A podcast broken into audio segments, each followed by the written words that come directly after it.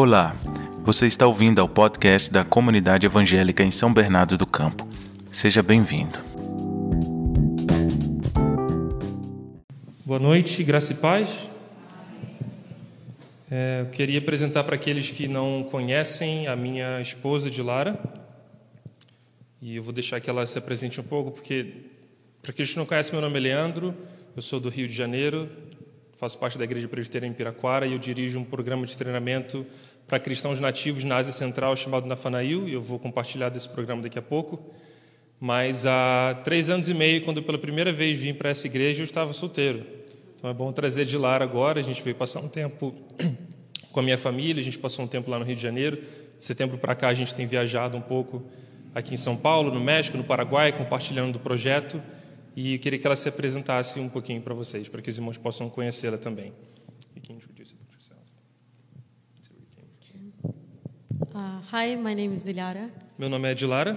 Uh, I'm from Turkey. Eu sou da Turquia. Uh, Turkey is a country in the Middle East. A Turquia é um país no Oriente Médio. Um, in Turkey, we are just uh, 5,000. Na Turquia há 5 mil cristãos em 80 milhões de habitantes. That's why it's really um, valuable to be here and spend time with you guys and worship together. Por isso que é muito valioso para mim poder estar aqui com vocês hoje à noite e cultuar a Deus juntos. And see um, part of the family in other side of the world. E conhecer parte da nossa família também do outro lado do mundo. Obrigado. Obrigado. Thank you, Gina. É muito bom para mim estar aqui com vocês. Eu sinto parte que eu sou dessa igreja e eu tenho uma uma mensagem para os irmãos por causa do carinho que eu tenho por cada um de vocês. E é que если я бы жил в городе Сан-Бернардо, из-за того, что я уже чувствую как семье, наверное, я бы участвовал в этом церкви. Eu quero deixar essa mensagem no coração dos irmãos de noite. Se eu morasse em São Bernardo de novo, pelo fato de que eu me vejo muito em família com os irmãos, eu acho que eu participaria dessa igreja. Então, é um prazer estar aqui compartilhando com os irmãos. Eu realmente sinto que eu estou em família. Sou muito bem hospedado sempre que eu estou aqui, sou muito bem amado pelos irmãos e eu queria compartilhar desse amor através da palavra de Deus hoje. Por isso que, antes da gente conversar um pouco mais sobre o projeto, sobre o que Deus tem feito em Osh, na Ásia Central, no Quirguistão, eu queria que a gente gastasse um pouquinho de tempo sobre aquilo que é importante.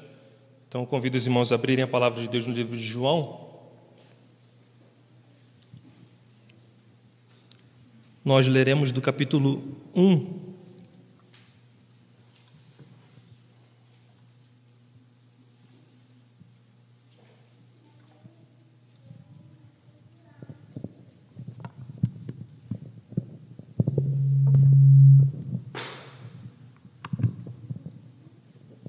Livro de João, capítulo 1, dos versículos 43 até o 51.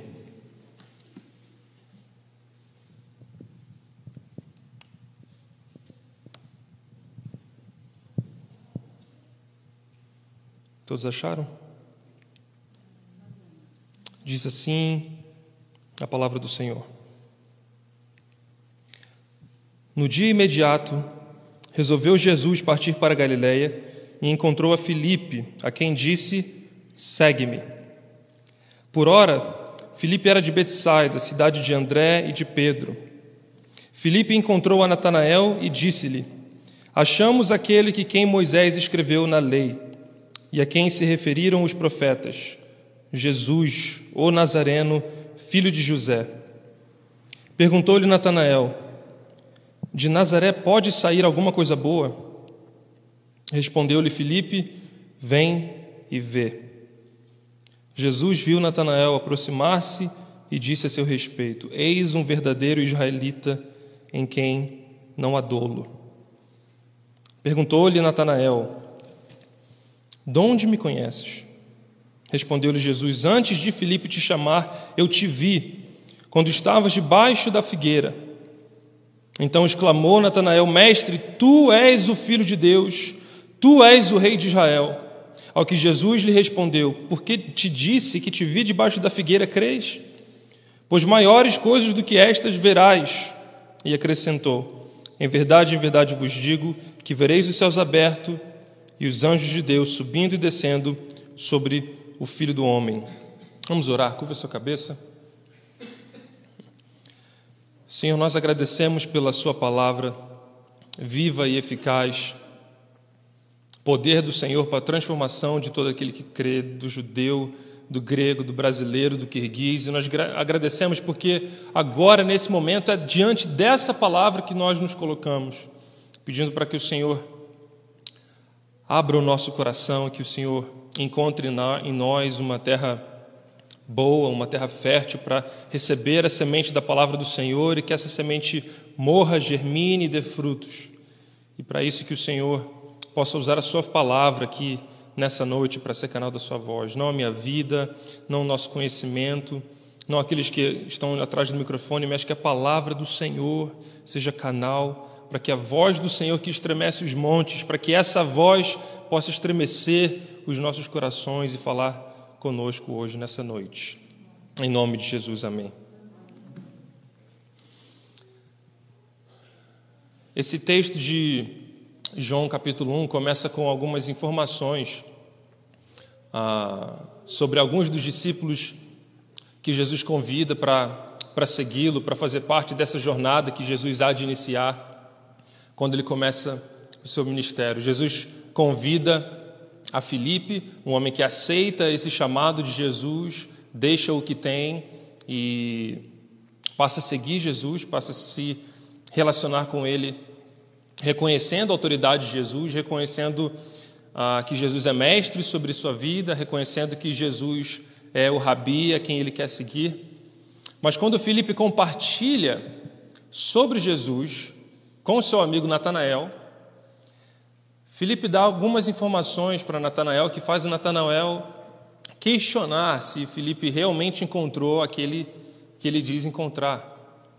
Felipe diz que ele encontrou Jesus, o Nazareno, que é aquele a quem de quem Moisés e os profetas falavam a respeito. Quando Filipe encontra Natanael e ele chama Natanael, ele não diz que ele conheceu um rabino muito inteligente, muito prolixo, que tem autoridade naquilo que ele fala, que tem um conhecimento da lei muito grande, que tem um conhecimento da lei dos profetas muito profundo. Ele não diz que ele conheceu um líder político que talvez agora ele vai livrar Israel da mão dos romanos. Ele diz que ele conheceu aquele de quem Moisés havia escrito. Ele conheceu aquele de quem os profetas haviam profetizado, aquele de quem os profetas haviam tido visões e sonhos a respeito da restauração do povo de Israel, que é o Messias. É dessa maneira que o Felipe convida Natanael a vir conhecer esse homem. Esse homem não é só um mestre, esse homem não é só qualquer senhor, esse homem não é só qualquer autoridade eclesiástica, qualquer autoridade política, esse homem é aquele de quem Moisés disse. Esse homem é aquele de quem os profetas profetizaram. E Natanael, somente por curiosidade, somente porque Felipe ironicamente diz: Vem vê. Natanael vem para ver esse homem, para ver esse Jesus Nazareno, filho de Maria e José, de, que vem de um lugar que não é importante geograficamente, nem um pouco, só para conferir quem é esse homem, de quem Felipe fala. E esse homem encontra com Jesus. Esse homem encontra com Jesus. E quais são as palavras de Jesus para esse homem?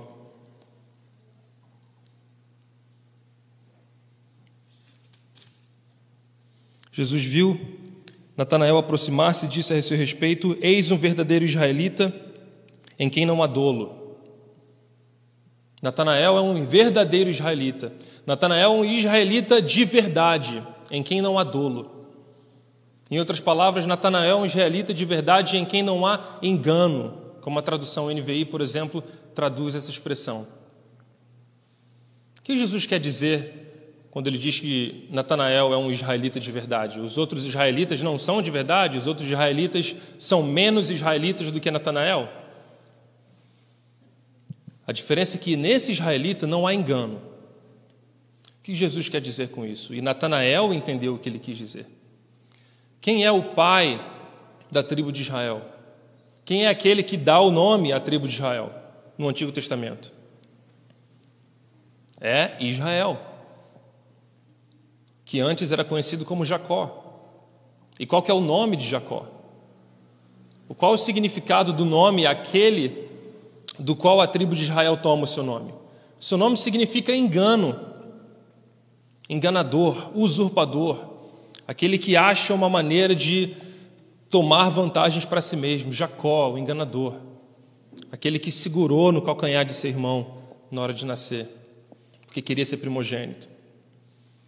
E aí nós olhamos para a vida de Jacó e engano é tudo aquilo que existe. A vida de Jacó é formada com base no engano. Jacó tentou usurpar seu irmão ao nascer. Jacó enganou seu irmão para tomar sua primogenitura. Jacó enganou seu pai para tomar a bênção da primogenitura. Jacó enganou e foi enganado por Labão, que viria a ser seu sogro. A vida desse homem gira em torno de engano. Engano dá o nome à pessoa de Jacó. Jacó é engano. E tudo aquilo que ele faz, tudo aquilo que acontece em sua vida tem engano como base. Como muitas das vezes pessoas que vivem vidas longe do Senhor e você encontra um problema na vida dessa pessoa e às vezes até na nossa vida mesmo, problemas que seguem durante toda a nossa existência do momento em que nós começamos a crescer, que saímos da infância, até o momento onde a gente encontra com Jesus, é só aquele problema. Às vezes a gente consegue resolver, resumir a nossa vida falando o nome de um pecado. E se Jacó pudesse fazer isso hoje, se Jacó estivesse aqui hoje à noite pregando para os irmãos e ele resumisse em uma palavra a sua vida antes do encontro com Deus, ele diria, ele diria que essa palavra é engano. Engano é o seu nome, Engano é a maneira com que ele enxerga a vida, é a maneira como ele usa para conseguir vantagens a si mesmo, é a maneira como que ele se relaciona com seus familiares. Engano é a base da vida de Jacó. E esse Jacó é aquele que viria a ser Israel, é aquele que encontrou Deus, é aquele que achou Deus em Betel e ofereceu sacrifícios ao Senhor, é aquele que lutou com Deus e foi transformado por Ele, foi tocado em sua perna, em seu joelho, e foi transformado por Deus e teve seu nome mudado por Deus para Israel, de quem o povo escolhido toma o nome. Mas Jesus olha para Natanael e ele diz: Você é um verdadeiro israelita. Porque o israelita de verdade é aquele que foi transformado Israelita de verdade é aquele que não é mais o enganador. Israelita de verdade é aquele que tem sido transformado em seu processo de ser tocado e encontrado por Deus. Assim como Jacó foi achado por Deus e foi tocado por Deus e foi transformado em Israel, esse é o verdadeiro israelita. E é por isso que Jesus olha para Natanael e ele diz: Você é um verdadeiro israelita em quem não há engano. Cada parte da vida de Jacó foi marcada por esse pecado, foi marcada por essa maldição, por engano. Mas a esperança que nós ouvimos da boca de Jesus é que, através desse homem, ele pode começar uma obra de restauração no seu povo. Ele pode começar uma obra de restauração. Ele é o verdadeiro israelita e Jesus pode começar a transformar seu povo através da vida desse homem. Essa é a primeira coisa que Jesus diz sobre Natanael. E qual é a segunda? Quando Daniel, Natanael res, responde perguntando: De onde me conheces, mestre? No versículo 48, Jesus lhe responde dizendo que antes de Filipe te chamar, eu te vi. Quando estavas onde? Quando estavas debaixo da figueira. Tem duas coisas aqui que são muito importantes. É Filipe quem está chamando Natanael Guarda essa palavra. Filipe está chamando Natanael para vir encontrar esse Messias. E o Messias que agora o encontrou, segundo, enxergou Natanael antes dele ser chamado, lá na figueira. Filipe chama Natanael, Natanael é chamado, recebe o chamado para ir conhecer a pessoa do Messias. E antes desse chamado, esse Messias, esse Messias já encontrou Natanael lá debaixo da figueira. E essa expressão debaixo da figueira é uma imagem simbólica e uma imagem profética do Antigo Testamento.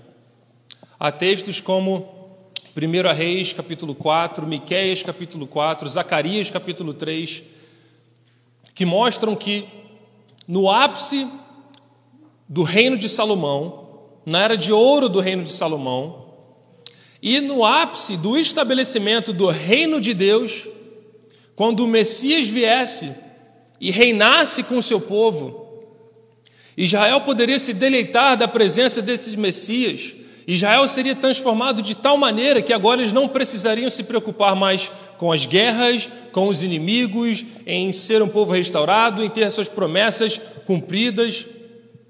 Israel não vai precisar se preocupar com essas coisas, porque no dia que o reino de Deus foi estabelecido para Israel, Israel vai poder sentar em deleite debaixo de suas figueiras.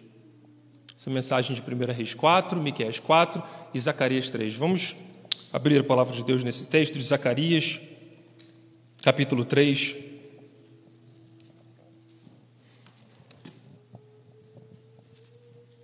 Nós vamos ler dos versículos 1 até o 10. Livro de Zacarias, capítulo 3, versículos 1 ao 10.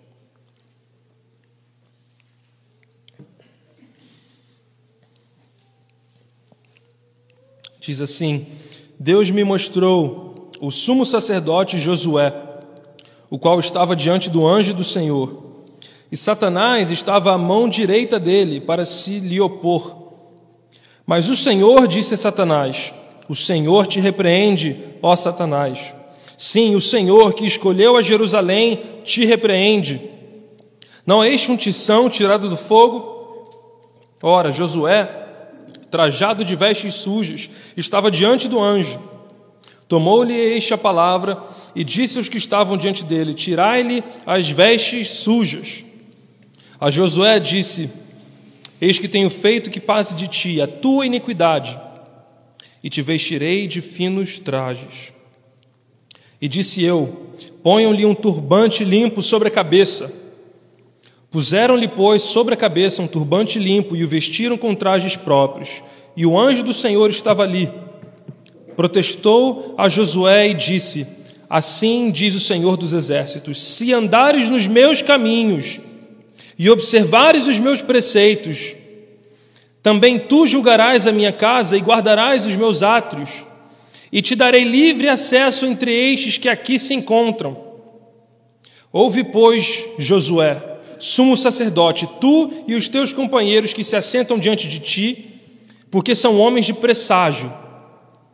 Eis que eu farei vir o meu servo, o renovo, porque eis aqui a pedra que pus diante de Josué. Sobre esta pedra única que estão sete olhos, eis que eu lavrarei a sua escultura, diz o Senhor dos Exércitos, e tirarei a iniquidade desta terra num só dia. Naquele dia, diz o Senhor dos Exércitos, cada um de vós convidará o seu próximo para debaixo da vide e para debaixo da figueira. Versículo 9, novamente. Porque eis aqui a pedra que pus diante de Josué, sobre esta pedra única estão sete olhos. Eis que eu lavrarei a sua escultura, diz o Senhor dos Exércitos, e tirarei a iniquidade desta terra num só dia.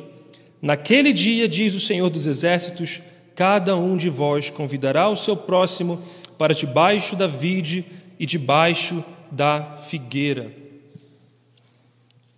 O profeta Zacarias, no capítulo 3, descreve o momento do reino messiânico chegando à terra. Ele diz que quando esse reino chegasse, em só um dia, o Senhor arrancaria todas as iniquidades do povo, todas as iniquidades da geração de Abraão, todas as iniquidades encontradas durante o sacerdócio de Josué. E que quando isso acontecesse, quando o povo de Israel tivesse suas iniquidades arrancadas, lançadas no esquecimento e perdoadas, Israel poderia se assentar abaixo da figueira, porque é chegado o Messias, porque o servo de Deus foi enviado, porque o renovo do Senhor foi enviado. No livro de Miqueias nós também vemos que no dia que as nações subirem ao monte do Senhor, o Senhor vai ensinar os seus caminhos para as nações. E as nações andarão pelas veredas do Senhor. No dia que as nações subirem ao monte do Senhor, ele converterá as suas espadas em enxadas e suas lanças em foices. No dia que as nações se converterem ao Senhor, elas se assentarão debaixo de suas figueiras e em deleite da glória e da bondade de Deus. Essa promessa do reino de Deus sendo estabelecida no povo de Israel e para a sua posteridade. Não será mais tempo de guerras, não será mais tempo que vocês precisarão andar com espadas e enxadas em suas mãos. Será um tempo de deleite, vocês poderão se sentar debaixo da figueira e deleitar-se da glória de Deus, da bondade do Senhor, porque o reino do Messias é chegado. É esse momento que Jesus encontra com Natanael. Não é quando Natanael está esperando um líder político, o Todo-Poderoso, que vai acabar com os romanos. Jesus encontra Natanael quando ele está debaixo da figueira, à espera da vinda desse reino, à espera do perdão da iniquidade de Israel, à espera do perdão dos pecados de Israel, à espera do perdão de Deus para com o seu povo, para que o povo pudesse ter acesso novamente à vida com Deus. A história de Israel no Antigo Testamento é uma história de abandono, de um povo pisado, de um povo que foi escravizado durante toda a sua existência. Pelos filisteus, pelos persas, pelos babilônios, pelos gregos, pelos romanos, povo que foi subjugado pelos egípcios, escravizados. Chega disso. Quando que o Senhor vai restaurar a promessa do Senhor para o nosso povo? Quando que o Senhor vai enviar esse homem poderoso, esse rei, esse lutador, esse conquistador que há de nos livrar? das mãos daqueles que nos oprimem. Não é essa a esperança de Natanael. Natanael está debaixo da figueira, esperando o dia em que o Senhor há de perdoar a iniquidade do seu povo, esperando o dia em que o Senhor pode trazer perdão, pode trazer esperança de novo para um povo que anda desgarrado. E Natanael percebe que ele está vivendo esse dia, quando ele encontra com Jesus de Nazaré. Aquele de Jesus de Nazaré a quem ele questionou: será que pode vir alguma coisa boa de Nazaré? Pode vir alguma coisa boa de onde você está falando que vem esse homem? O Messias, aquele que, a quem Deus profetizou por centenas de anos, através de Moisés, através da vida dos oráculos de Deus, através dos profetas de Deus, você diz que agora Enquanto nós somos pisoteados pelos romanos, Deus envia esse homem, e esse homem vem de Nazaré. Vem e vê. Vem e. Vem e conheça de quem eu estou falando. É o convite de Filipe. E Jesus encontra esse homem e ele diz que esse homem é um israelita diferente. Esse homem é um israelita que não é enganador, não há engano na vida dele. Esse homem é Israel, esse homem não é Jacó. Esse homem é um homem que está sendo transformado por Deus. Ele não é um israelita qualquer. Ele não é um fariseu, um saduceu qualquer. Ele não é só um homem que vive de aparência, que tenta mostrar para a sociedade que é espiritual, que está esperando o reino do Messias. Esse homem tem sido transformado por Deus. E é a partir desse homem que eu posso começar uma obra de restauração no povo de Israel. E quando esse homem questiona Jesus, De onde me conheces? Do que o Senhor está falando? Quem é o Senhor para dizer se eu sou israelita verdadeiro ou não? Antes de Filipe te chamar, eu te vi, debaixo da figueira. E nesse momento, Natanael, que é um homem que teme a Deus, entende do que Jesus está falando. Às vezes a gente lê a Bíblia, a gente não entende muito bem a linguagem. Por exemplo, que nessa conversa de Jesus, Jesus está citando Gênesis 28. Ele diz que Natanael vai enxergar um dia uma escada unindo céus e terra. E os anjos subindo e descendo por essa escada sobre o filho do homem. Assim como Jacó, um dia, lá em Betel, teve uma visão onde os céus se abriram e uma escada unia a terra os céus e os anjos subindo e descendo. Jesus faz essa referência para Natanael porque ele quer que Natanael entenda quem ele é. É por isso que Jesus diz que eu vi você debaixo da figueira, isso não é coincidência. Jesus está dizendo: chegou hoje, Natanael. Chegou hoje a promessa que você tanto esperava. Chegou hoje, hoje você está diante daquele que é restauração para o seu povo. Hoje você está diante daquele que pode extirpar a iniquidade do seu povo. E Natanael entende o que Jesus está falando. Porque Natanael é um homem em quem não há engano. Natanael é um homem com quem o Senhor pode começar sua obra de restauração no povo de Israel. Esse é um homem que teme ao Senhor. É um homem que espera as promessas do Senhor lá debaixo da figueira, o lugar onde o Messias viria, o lugar onde o povo de Israel encontraria deleite. E esse homem está lá esperando. Esperando o servo sendo enviado, esperando o renovo sendo enviado. E Natanael se surpreende com as palavras de Jesus. Natanael fica chocado quando ele ouve Jesus dizendo: Eu vi você, antes de Filipe te chamar, eu te encontrei, lá debaixo da figueira. Uau! Que poder profético de Jesus, de revelação, de enxergar o passado das pessoas, de enxergar quem elas eram, onde elas estavam, o que estavam fazendo. Natanael está diante de um profeta: Ah, o Senhor é o Filho de Deus, o Senhor é o Rei de Israel. Natanael proclama: e Jesus responde assim como: É, você gostou disso? Você gostou desse meu poder profético, dessa minha revelação? Você gostou desse negócio da figueira que você que eu falei lá que você estava lá? Você gostou disso? O poder que chama atenção, o poder profético, né? Segura essa então. Você vai ver os céus abertos e anjos subindo e descendo sobre o filho do homem. A resposta de Jesus para Natanael. E essa resposta de Jesus é uma referência a Gênesis 28. Essa resposta de Jesus é que Jesus é Betel. Jesus é essa ponte. Você não vai ver só anjos subindo e descendo nessa escada, você vai ver anjos subindo nessa escada, descendo nessa escada que está sobre o Filho do Homem, sobre esse com quem você fala. Jesus é essa ponte. Jesus é essa escada que une a terra aos céus.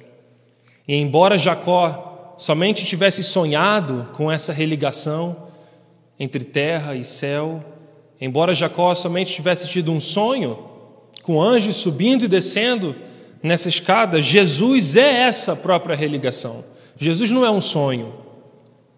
Jesus não é uma promessa a ser esperada para o povo de Israel. Jesus é a própria revelação. Ele é a própria religação. Essa escada que une os céus e a terra, essa é a ponte que é Jesus. Os anjos sobem e descem sobre o Filho do Homem. Essa é a promessa de Deus na história bíblica. Que Deus está à procura de homens e mulheres através dos quais ele pode começar a sua obra de restauração nas nações.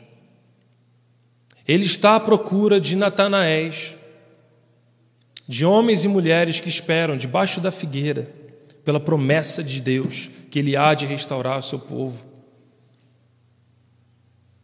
Essa é a promessa de Deus e esses são os homens, essas são as mulheres que Deus espera.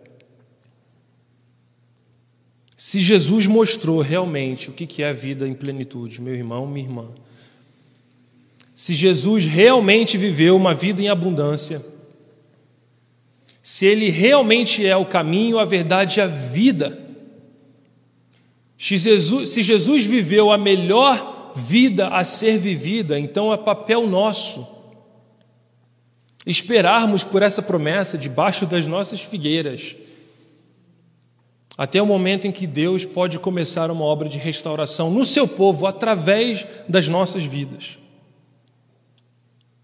E o papel do missionário não é só viajar o mundo, aprender novos idiomas, se encontrar com igreja escondida. Isso não chega nem perto de ser o papel principal do missionário. O papel principal é, ao ser transformado pelo Espírito Santo de Deus, ajudar a igreja a ser esse povo pelo qual Deus pode começar a restaurar as nações. Esse é o papel do missionário. E esse é o meu papel e esse é o seu papel. É seu papel ser transformado pelo Espírito de Deus, à imagem e à semelhança de Jesus de Nazaré. Porque Jesus não ofereceu somente um, um bilhete para a gente se livrar dessa terra maldita, se livrar dessa terra pecaminosa, se livrar dessa terra podre, em que nada presta. Não foi essa a vida que Jesus ofereceu. Jesus não veio para nos dar um bilhete para ir para o céu, para deixar tudo que tem aqui para trás e correr para esse lugar onde não haverá choro, onde não haverá sofrimento. Jesus veio para viver uma vida em abundância. E ao viver essa vida, ele mostrou que essa é a melhor vida a ser vivida. E se eu quero ser transformado por Deus, eu preciso viver como esse homem. Eu preciso me parecer como esse homem, eu preciso amar como ele amou, eu preciso perdoar como ele perdoou, eu preciso ser compassivo como ele foi compassivo, eu preciso ser vulnerável como ele foi. Eu preciso amar tanto o meu próximo como o meu inimigo, como esse homem também amou, porque ele viveu vida em abundância. Isso quer dizer que não há vida melhor a ser vivida do que a vida de Jesus. Jesus viveu uma vida em plenitude. E qualquer proposta de vida que eu e você recebamos durante nossa jornada aqui na terra não é melhor do que a vida que Jesus de Nazaré, filho de José e Maria, viveu. Ele viveu vida em plenitude. Ele mostrou o que é ser amado por Deus, o que é ser o filho em quem Deus se compraz e esse, esse é o convite que ele faz a mim e a você. Esse é o convite que ele fez a Filipe, esse é o convite que ele fez a Natanael, esse é o convite que ele faz a nós. Aqui nessa noite. Jesus é Betel. Ele é o templo de Deus. Ele é a ponte que nos traz de novo a Deus. Ele é a religação. É através de Jesus que Deus quer restaurar seu povo nas nações. Ele está à procura de homens e mulheres como Natanael, gente que está esperando a promessa ser cumprida, de que Deus enviaria seu servo, que é o renovo, e através dele o povo de Deus poderia ser restaurado. E aí, o que é restauração? Só ter essas promessas sendo cumpridas? Restauração é aquilo que Zacarias profetizou que no dia que esse homem viesse, no dia que esse reino fosse estabelecido em sua plenitude, as iniquidades seriam perdoadas, seriam lançadas no mar do esquecimento, o pecado seria perdoado, e a gente poderia ter acesso novamente a Deus, não somente para vir para o templo, para vir diante da presença desse Deus adorá-lo, mas que esse povo fosse transformado de uma maneira tão grande em que seu coração de pedra seria transformado em carne. E a promessa de Deus, através do profeta Jeremias, é que no dia que esse povo fosse transformado, seus corações seriam mudados em sua essência, de forma que nunca mais eles poderiam abandonar esse Deus novamente. Essa é a promessa de restauração. É isso que Deus quer fazer nas nações, é isso que Deus deseja fazer no Brasil, em São Paulo, em São Bernardo transformar o coração de homens e mulheres, para que esses homens e mulheres sejam atraídos a esse Deus, atraídos pela vida de Jesus, e para que eles sejam transformados de maneira que nunca mais eles abandonem a esse Deus. Esse é o convite que Deus tem para mim e para você. E como, como nós temos esperado por essas promessas?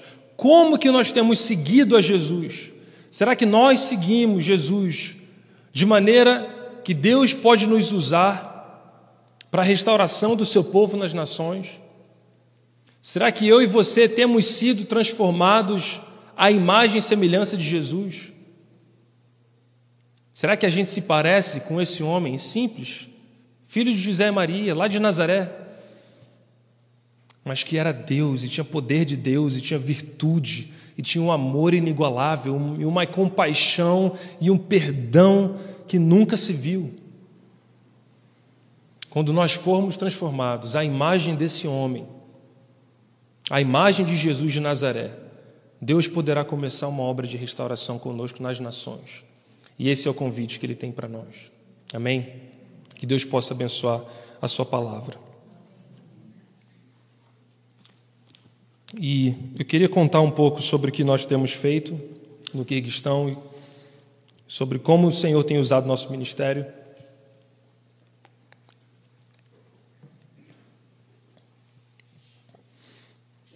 Nós dirigimos um projeto de treinamento para cristãos nativos chamado Nafanail.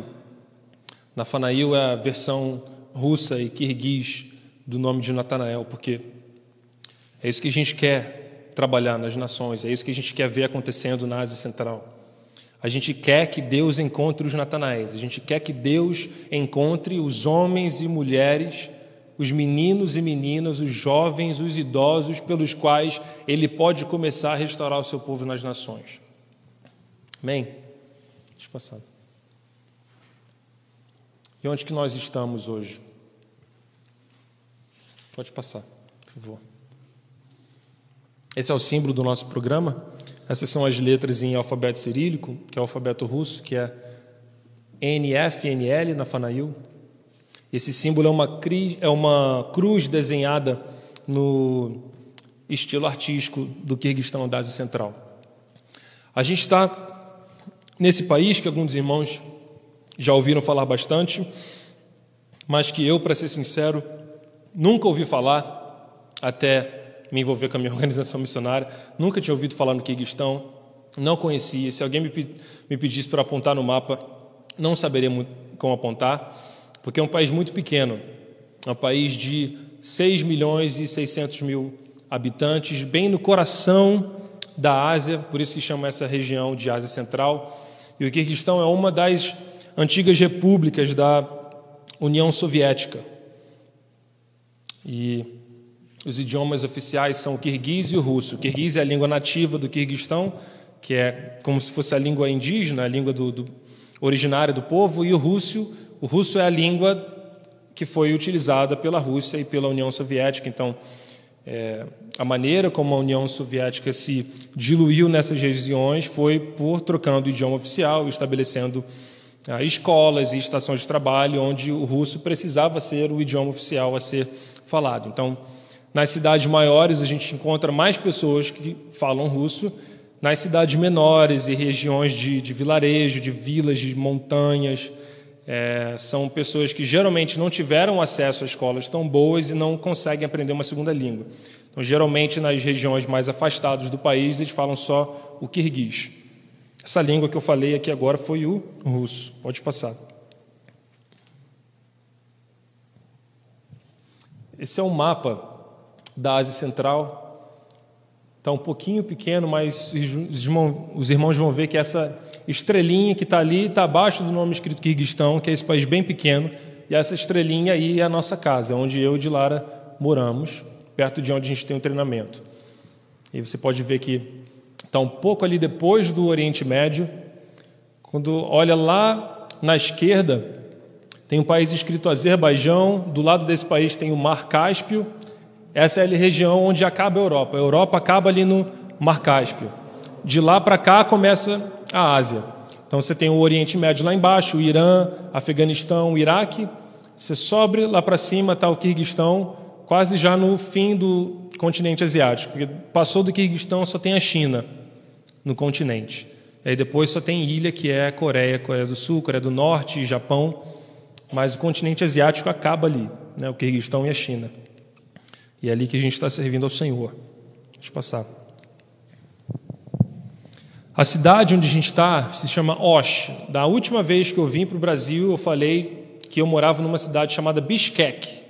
Bishkek é a capital do Kirguistão, é a maior cidade do Kirguistão, tem cerca de um milhão de habitantes. E a gente desenvolveu esse programa de treinamento e ministério, que na época era chamada Filipos, que é o programa original que nasceu na Turquia lá em 2003. E esse programa começou a ser expandido para outros países que é uma comunidade monástica, todos os irmãos moram juntos, trabalhando disciplinas espirituais para crescerem em três áreas: conhecimento, formação de caráter e experiência. Esse é um programa que começou numa igreja local, lá de Ankara, na capital da Turquia. Minha esposa Dilara foi parte desse programa em 2015. Depois de 2015, ela foi enviada para a capital da Turquia. Ela trabalhou em Istambul com algumas organizações é, cristãs e desde 2020 ela está servindo lá no Kirguistão com a gente. Então esse programa começou lá na Turquia, foi expandido para outros países e a gente tocou esse programa lá no Kirguistão durante cinco anos e a gente decidiu fechar esse programa na capital porque a capital é uma região mais alcançada, tem mais igrejas, tem mais missionários, tem mais pastores, tem mais recurso financeiro sendo jorrado em, em, em, projetos cristãos, tem mais iniciativas e tem mais projetos de treinamento também. Então a gente decidiu sair da capital e ir para o sul do Quirguistão, que é uma região bem menos alcançada, com menos obreiros, men é, menos igrejas plantadas também e menos projetos de discipulado e treinamento para cristãos. É, para falar a verdade, o nosso programa é o primeiro programa de treinamento e programa de discipulado intensivo a ser aberto no sul do Quirguistão. E Osh é uma cidade de 300 mil habitantes. E o que é interessante na cidade de Osh é que hoje a igreja em Osh é 70% menor do que era 10 anos atrás. Então a gente compara os números com a igreja de 10 anos atrás e a gente olha para hoje, essa igreja está desaparecendo. A gente olha nos gráficos e a impressão que dá é que essa igreja, daqui a alguns anos, vai sumir.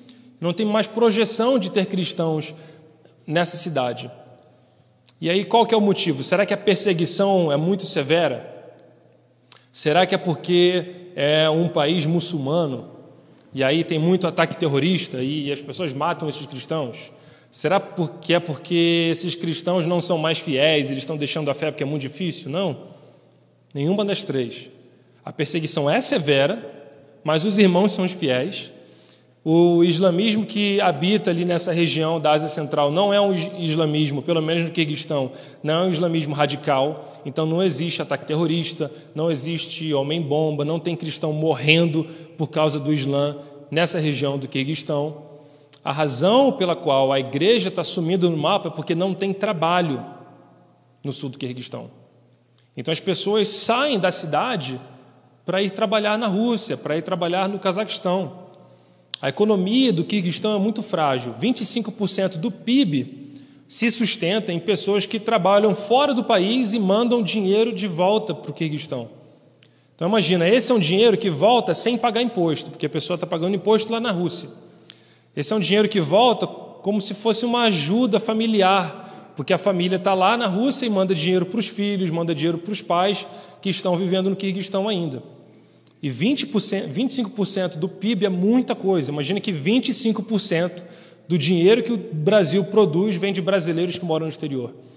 Isso é uma economia que é muito frágil. E aí, qual que é o problema específico da cidade de Osh? São cerca de 800 mil trabalhadores kirguizes que estão lá na Rússia trabalhando. Lá na Rússia e 5% lá no Cazaquistão. 800 mil. Então, a população, incluindo idoso, incluindo criança, incluindo bebê, incluindo gente que ainda está na escola, na faculdade, no ensino médio que não trabalha, são 6 milhões e 600 mil. 800 mil pessoas, 800 mil pessoas trabalham lá na Rússia. Então, é uma força de labor muito grande. Uma mão de obra muito grande que está lá na Rússia, trabalhando em construção, trabalhando como taxistas, de, enviando dinheiro de volta para o Quirguistão. E dessas 800 mil pessoas, 98% vem de uma cidade só. Qual que é essa cidade? É de Osh, a cidade onde a gente decidiu servir. É por isso que a gente saiu de lá de Bishkek para cá. Porque a gente precisa ajudar essa igreja local a se desenvolver de uma maneira não somente espiritual. Esses irmãos precisam crescer na fé não somente em serem melhores teólogos, em serem melhores pregadores, em serem, em serem melhores discipuladores, eles precisam ser melhores trabalhadores. Eles precisam ser empreendedores melhores também, porque a igreja padece justamente por essa questão econômica. Já é difícil, já é muito difícil um muçulmano achar trabalho depois que ele se converte ao cristianismo, porque ninguém quer dar emprego para um muçulmano. Eles fazem a vida de um local que era muçulmano e se converteu a Jesus, eles vão fazer a vida dessa pessoa muito difícil. Em Osh, no sul do Quirguistão, é muito difícil um cristão achar trabalho numa empresa que não seja cristã. E os cristãos, os cristãos geralmente não são donos de negócios, porque não conseguem ter o recurso financeiro para abrir negócios, porque eles não conseguem nem trabalho. Então, esse ambiente, todo esse contexto, dificuldade de é, cristãos não terem muito trabalho, não terem muito recurso financeiro, gerou essa necessidade de a gente trabalhar com algum tipo de treinamento que pudesse suprir essa necessidade também. Pode passar, por favor.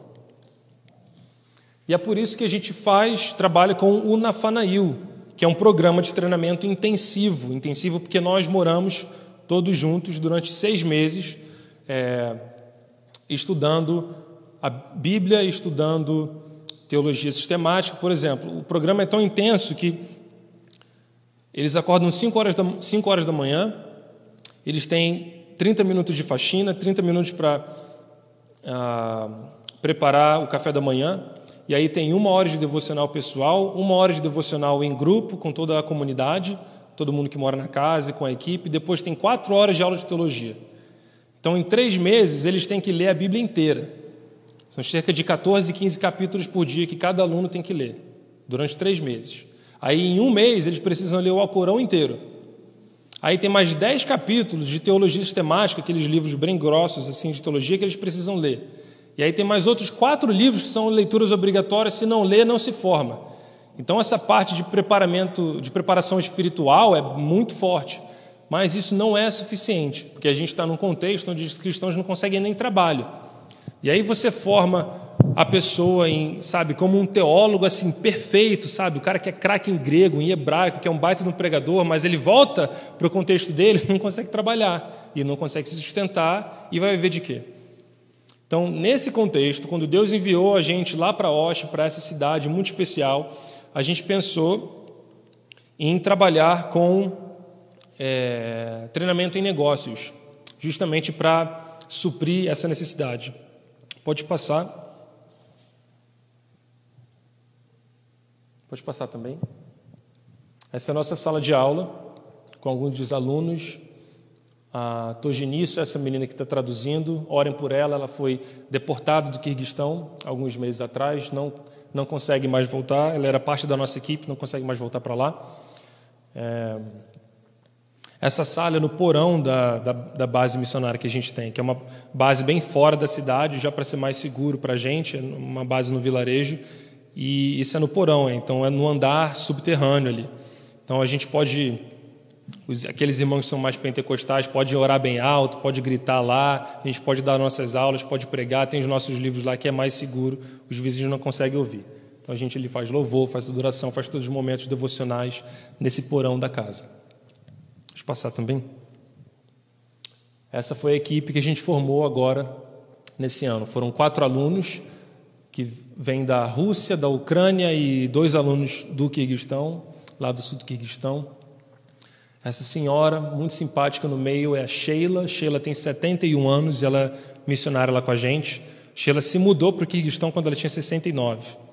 Ela se aposentou lá nos Estados Unidos, ela trabalhava como ah, auxiliar a dentista, trabalhava numa, numa clínica dentária, ela se aposentou e Deus chamou ela para missões. Ela foi com 69 anos para o Quirguistão, ficou dois anos lá, fez aula de kirguiz, todo dia ela ia para o centro da cidade, pegava a van sozinha, ia para o centro da cidade e, e, e aprender kirguiz durante dois anos. E agora ela acabou de voltar para a América para passar um tempo com a família dela, está orando para ver se volta para o Quirguistão ainda ou não. Mas ela quer voltar por mais dois anos. Pode passar. Esse foi um dia que a gente estava fazendo um prático lá na, num parque da cidade, a gente juntou todos os alunos, a gente, uma vez por semana, a gente ia para o parque para limpar, limpar os lixos dos parques e chamava muita atenção do pessoal, dos jovens lá, porque eles olham para nossa cara e vê que é estrangeiro, assim, sabe, em um minuto.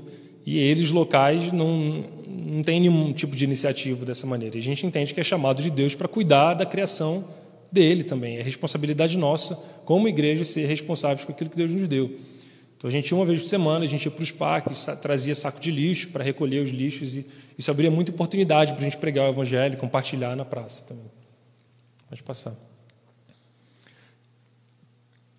E trabalho é realmente ah, o tipo de projeto e o tipo de influência que a gente quer ter no sul do Quirguistão. É por isso que a gente saiu de Bishkek para Osh, por causa, da, por causa da, da, necessidade espiritual, mas, na, mas, da necessidade econômica também que a gente tem ah, no sul do Quirguistão. É uma igreja que se enfraquece bastante, porque imagina, um pastor caminha três, quatro, cinco anos com uma pessoa, e aí faz um discipulado muito intenso, e aí quando essa pessoa está pronta, sabe, para assumir uma igreja local, para começar a pastorear algum lugar, para ser enviado para um vilarejo ou para uma região mais afastada da cidade, para abrir igreja, para fazer qualquer tipo de projeto. Quando a pessoa está pronta, depois de um discipulado muito longo, muito intenso, feito pelo pastor local, essa pessoa vai embora do Quirguistão, vai lá trabalhar na Rússia para juntar dinheiro. Aí o pastor pega mais alguém, vai pegar outra pessoa agora para caminhar mais perto dele, ali três, quatro anos, e fica acontecendo isso. É um ciclo que, que, que não acaba porque todos os cristãos estão saindo do país porque não há emprego. Então, a maneira que a gente pensou é em usar a parte da tarde do treinamento que a gente já usava para a parte de treinamento em café. Alguns irmãos lembram que eu sou profissional na área do café, ou do treinamento disso. A primeira vez que eu vi, eu fiz café para as irmãs. A gente teve aquele grupo nosso lá com as irmãs e falando do projeto, fazendo café, a gente tomando café junto, foi legal. É, então a gente dava esse treinamento de café na parte da tarde, mas como Osh é uma cidade pequena, de 300 mil habitantes, não faz sentido treinar 10 baristas por ano ou 10 torradores de café por ano. Essas pessoas vão trabalhar onde? Eles vão sair do país para arrumar um trabalho na Rússia. Então, o que a gente está fazendo agora é dando treinamento de empreendedorismo, para que esses irmãos não possam somente ficar no Kirguistão para trabalhar, mas que eles possam empreender e contratar outros irmãos também, irmãos na fé e muçulmanos também para compartilhar de Jesus no seu trabalho e serem testemunhos de Jesus. Então, durante seis meses, eles recebem um treinamento muito intensivo na área de negócios. A gente separa, no começo do treinamento, aqueles que têm um perfil mais específico, é, profissional, e aqueles irmãos que têm um perfil mais de ser um empreendedor, aquela pessoa que tem uma cabeça mais visionária. E aí, aqueles que têm um perfil mais profissional, a gente coloca ele em estágios com contatos que a gente tem na região para eles fazerem estágios nessas áreas profissionais. Por exemplo, a gente teve dois alunos que queriam ser programadores e aí a gente conseguiu um missionário americano que trabalha conosco. Esses irmãos estão trabalhando com esse missionário hoje nessa área de programação. E outros dois alunos, eles têm, tinham essa cabeça mais de fazer negócio. E aí um deles tinha um, é, um talento muito legal em fazer material artesanal de madeira. E a gente trabalhou com esse rapaz, foi um rapaz que veio para Jesus há quatro anos. Ele tem uma história de conversão linda e, e muito difícil, onde ele teve que resistir, ser expulso de casa, ser destratado pela família. Já fazem três anos que a mãe não quer nem olhar na cara desse menino. Ele morou na rua um ano porque ele veio para Jesus. E a igreja recebeu e adotou esse menino. E esse menino estava pensando, antes de treinamento, em sair do Kirguistão e ir lá para a Rússia. E é um rapaz que, quando ele fala de Jesus, seu coração aquece quando você escuta ele falar de Jesus. É um rapaz que tem esse coração, sabe, pastoral, que tem a vocação para pregar a palavra de Deus. Ele estava pensando a mesma coisa. Ah, aqui é muito difícil de ter trabalho. Acho que a gente vai lá para vou lá para a Rússia ver se eu consigo um trabalho legal para juntar dinheiro para voltar e para casar. E a gente falou, rapaz, toma um tempo, sabe, ora, vê qual é o plano que Deus tem para você. Pensa em fazer o treinamento aqui e depois do treinamento você vai para a Rússia lá se Deus chamar. E ele topou, ele veio para o treinamento, ficou seis meses. A gente viu esse talento que ele tinha e trabalhou bem pesado nessa parte de empreendedorismo das, das habilidades, das disciplinas que a pessoa precisa ter para tocar um negócio. E ele escreveu um plano de negócio muito legal, muito bem detalhado, estruturado, com prazo, com meta, mostrando de onde vai vir o recurso, como que as finanças vão ser utilizadas. E depois do treinamento, o projeto dele estava muito bom e ele conseguiu um financiamento para abrir a microempresa dele. Então, agora, enquanto a gente está aqui no Brasil, ele está lá no Kirguistão já comprando os maquinários para começar essa microempresa dele de fazer trabalho artesanal com madeira. E é um rapaz que Deus pode usar tremendamente no sul do Kirguistão. A formação dessa, dessa turma que a gente mostrou foi em. A formatura foi em julho, no final de julho. Ele de lá para cá já está abrindo duas igrejas. Ele começou uma célula com, com o pessoal que ele joga bola sexta-feira à noite e domingo ele já não está frequentando mais a igreja dele, ele está com uma igreja em casa agora. Ele está morando com os outros amigos lá cristãos e eles têm uma igreja em casa. Duas igrejas sendo plantadas por um rapaz que meses atrás estava pensando em sair do país para trabalhar. É por isso que a gente tem focado bastante nessa área do trabalho, de fé e trabalho, de como Deus quer usar cidadãos normais que vão ser testemunhas dele onde eles trabalham. Pode passar. Essa é a foto da nossa formatura. Os quatro alunos: Daniel, Naken, Nargisa e Kátia. Kátia está de volta na Ucrânia. Naken é esse rapaz de branco, que eu contei a história dele, é esse rapaz de branco. Ore muito por ele. Deus quer usar tremendamente a vida desse rapaz do Kirguistão. A gente entende que daqui a uns anos ele vai ser um dos pastores que Deus vai usar bastante nesse lugar. Pode passar. Essa é parte da nossa equipe. Peço que os irmãos continuem orando por nós, continuem orando pelo projeto Nafanail, por esse treinamento, por essa comunidade. Orem por Osh, pelo sul do Quirguistão, que tem esse desafio e essa necessidade gigantesca de ajudar os cristãos locais a permanecerem no país, para serem tanto uma bênção espiritual, tanto como uma bênção econômica também para o Kirguistão. E orem pelo nosso tempo aqui no Brasil, a gente planeja voltar para o Kirguistão no fim de novembro, a gente está levantando alguns recursos ainda para fazer essa volta possível e continua orando pela nossa vida. E de lá a gente continua orando por essa comunidade linda aqui que o Senhor nos deu. Que Deus abençoe os irmãos. Amém.